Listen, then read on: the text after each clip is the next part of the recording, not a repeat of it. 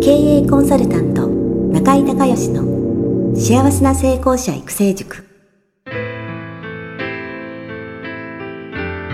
この番組では18歳で起業し6社の社長を歴任した実業家出身の経営コンサルタントであり自ら経営塾を主催する中井孝義がこれまでに1200人以上の経営者の方々の経営相談、人生相談に応えてきた脳科学、心理学とマーケティングを活用した独自のノウハウでビジネスと人生のバランスの取れた幸せな成功の実現をお手伝いします。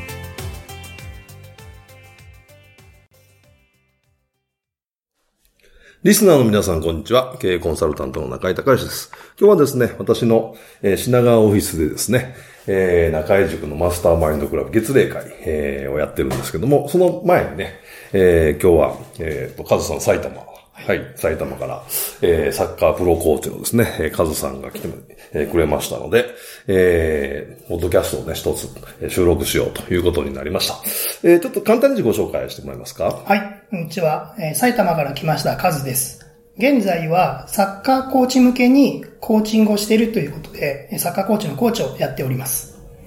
はい。では、早速質問お願いします。はい。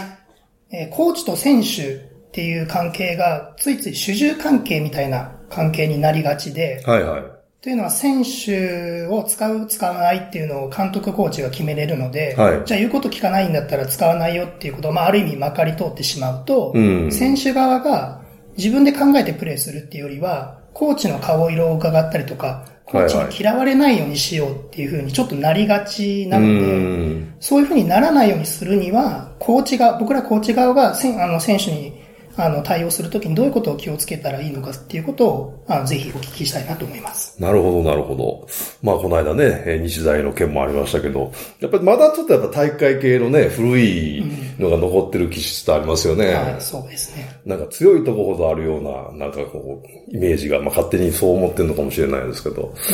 うん、はい。えっ、ー、とね、えー、まずね、やっぱりその、コーチや監督が、その、まあ、ミーティングをするときに、意思統一をしないとダメだと思うんですよね。うん。その、えー、その、まあ、指導方針を、まあ、決める、考えるっていうときに、その、どのぐらいのその自主性を、はい、えー、認めるのか、もしくは求めるのか、えー、どういうやり方でですね、えー、選手を指導するのかっていう、その意思統一がまずないと、ちょっと難しいと思うんですよね。うん、で、あの、この間も、あの、僕はラグビーファンなんで、はい、あの、エディ・ジョーンズの話しましたけど、はい、その、エディ・ジョーンズが日本に来て一番初めに、えー、かその、ラグビーの、えー、まあ、ヘッドコーチした時に感じたのが、日本のコーチの人っていうのは、みんなを一緒にに従うというか、うん、あのなんていうんですかね。同じ指導方法で、全員を同じように、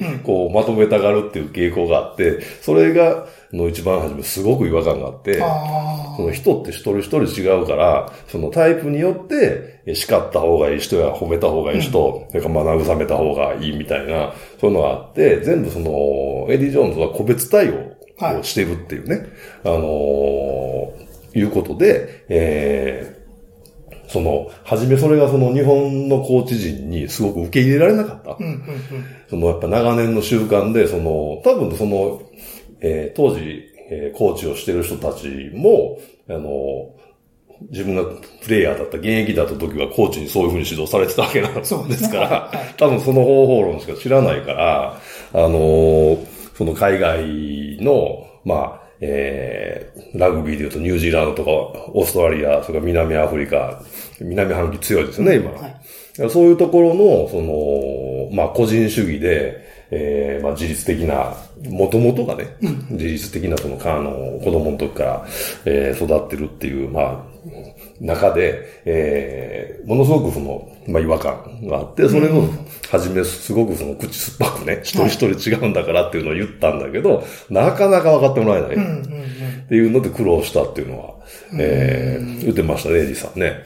それから、あのー、で、もう一つ逆でね、あのー、もうジャパンも降りちゃったんですけど、小野康生っていう、あの、サントリーのスタンドオフがいるんですけどね、その人はね、はい、えっ、と、高校生からもう、あもう、ラグビーエリートですよね、はい、クライストチャーチボーイズスクールっていう、あの、有名なハイスクールでラグビーやってて、うん、でも、えっ、と、高校生からもうニュージーランドなんですよね。で、やってる人で、うん、今サントリーのスタンドオフやってますけど、で、その人なんかはその、そういう寄付というか、その、あのー、そういう環境の中でやってるから、そのエディ・ジョーンズと、あの、他の選手はみんな怖がって誰も文句言わないんだけど、その、小野晃征だけは対等に意見を、意見を言って、その良い悪いじゃなくて自分が思ってることをはっきりバシッと言うっていう、うん、いう人がいて、で、えー、だんだんその、なんていうんですかね、そのエディ・ジョーンズの、えー、やり方にみんなが慣れてきたっていうのと、あとはその海外からのコーチも招聘してるんで、あの、スクラムのコーチはマイク・ダルマドって、あの、スクラムの、えー、専門家だし、みたいな、いろんな国からね、うんうん、あの、コーチを呼んできたことによって、その日本のコーチ陣がちょっとずつ変わってきた。っていう、まあそういうのが、とにかくの初めにすごい苦労したっていう、はい、いうのをね、あの、言ってたのを、えー、聞いたんですよ。聞いた、直接聞いたわけじゃないですよ。テレビ、本読んだり、テレビ見たり。えー、で、で、そのうちでエディさん会いたいなと思ってるんですけど、あのえっ、ー、と、えー、まあそういうので、で、僕すごい面白いなと思ったのがね、あの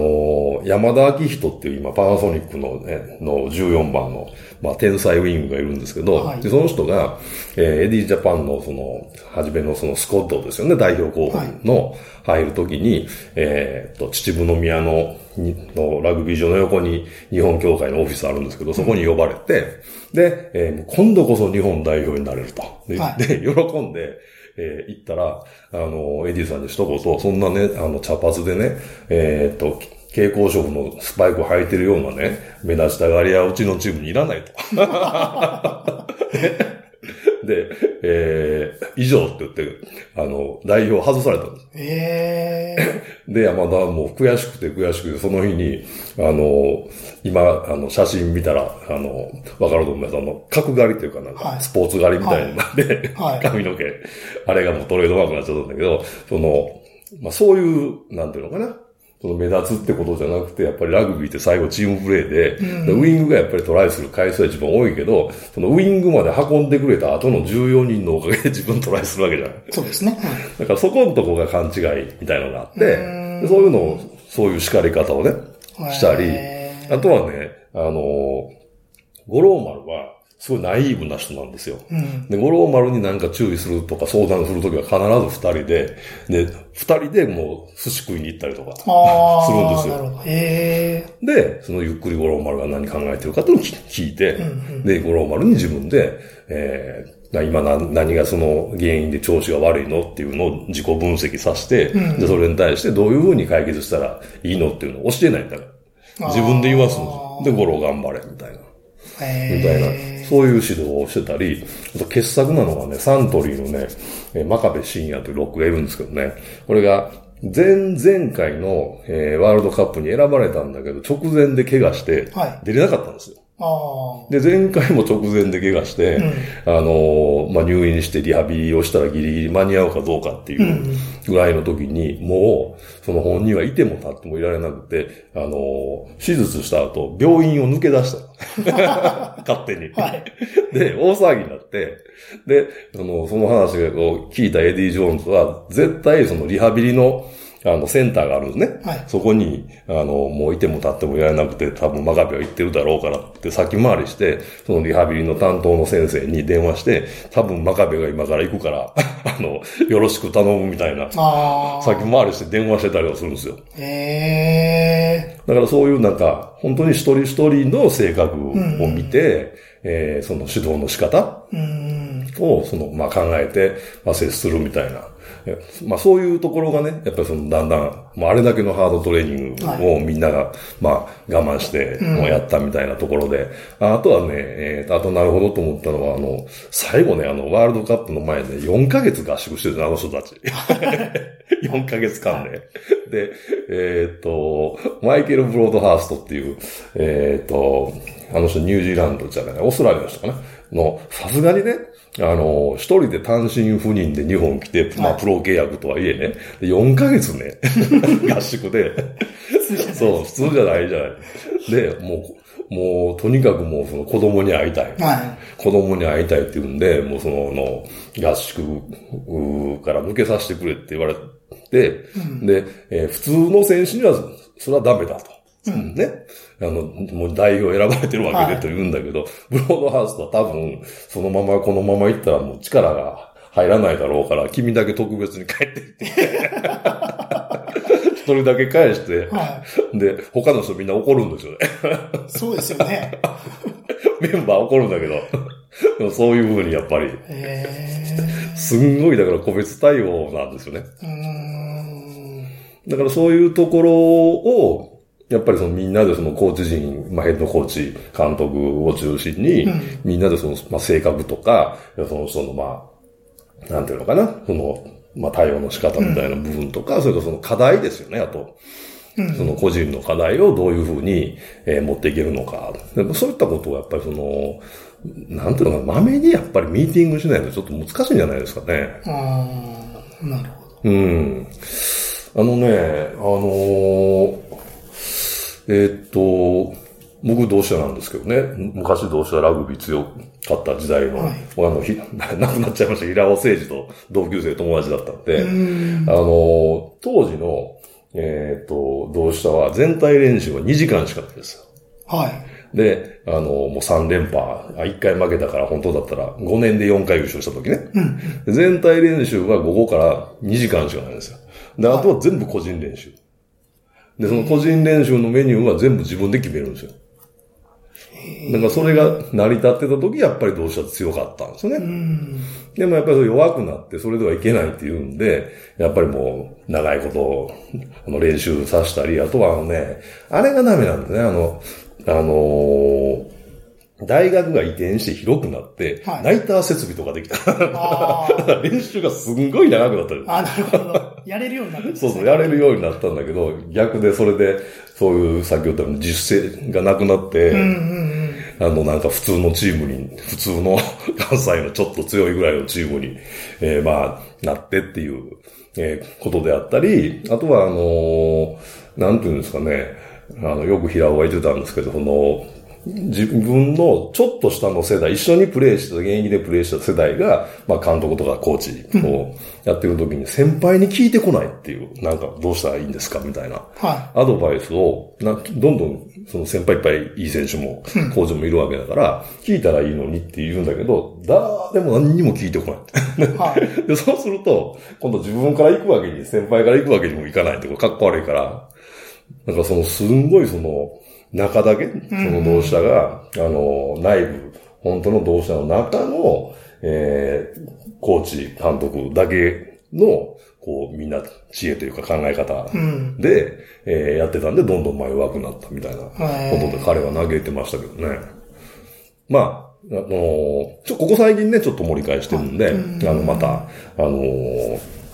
希望は持ってるんですけども。はい。まあ、本当はね、平尾が最後監督やってほしかったんですけど、まあ残念ながらということなんですけども、はい。まあ、いずれにしても、あの、初めから同じ、結論は同じなんですけど、やっぱり監督コーチがいかにその指導するか、いかに個別対応するかっていうことを、とにかく、あの、時間かけて、決めていかないといけないでしょうね。うん、なるほど。うん。まだそこを意識してまめにすることで、やっぱりその自主性っていうのが、あの、生まれてくると思うし、で、あの、本当どうしたら強かった時、あと3連覇の最後の、えー、時国立競技場で僕あの、慶応との試合を見てたんですけど、その、最後もうね、あの初め同志は有利だったんだけど、はい、あの、スクラムがね、あのー、一番が本当はキャプテンでレギュラーの人が途中で怪我で出れなくなって、うん、リザーブの人が出てるね。はい。で、そこが弱い、一番弱いから、うん、もう慶応にそこばっかり攻められるわけ。で、今みたいに、当時、その、怪我しないと交代できないから、戦術的交代がない時代だから、もうそこが下手ってるわけですよ。で、あのー、で、その時に、あのー、何が起こったかっていうと、その2番やってるね、その、えっ、ー、と、1番が4年生で、2番、復活やってるのが、慎吾っていうのが2年生だったんだけど、はい、慎吾は、あの、えー それババっていうやつなのね、同級生で。でババ変われって言って、はい、自分で、自分で俺が、あの、受けるからって言って、はい、その2年生が4年生を動かしたんですよ。はい、へで、それベンチの指示とかじゃなくて。はい、で、そこで最後耐えてギリギリ、ロシア勝って3連覇したっていうお話なんですけど、で、あの、ちょっとサッカーわかんないですけど、あの、ロシアはね、あの、今でもそうなんですけど、試合の間先輩後輩とか関係ないよね。うん。で、あの、全部呼び捨てなんですよ、先輩も。あはい。それなんでかっていうと、例えば大八木さんとか言って3つけると遅くなるから。うん、うん、うん、うん。っていう理由で全部、あの、難しい名前は全部もうニックネームなんですよ。なるほど。うん。そういうルールを決めてたそうそうそうそう。だからそれって合理的じゃないですか。はい。だからそういうのをやっぱりその自分たちで決めて。うん。それからそのキャプテンも選挙で選ぶんですよ。監督が決めないよね。ああ。だから、あの、意外な人がキャプテンになったりするんですよね。へやっぱりその必ずしもスターがなるっていうことでもないじゃないですか、そのキャプテンっていうのは。まあ、そういうのも含めてね、えー、まあちょっとサッカーのことあんまりわからないですけど、えー、まあ参考になればというふうに思います。ということで、えー、まずこれよろしいでしょうか？はい。はい。じゃあありがとうございました。ありがとうございました。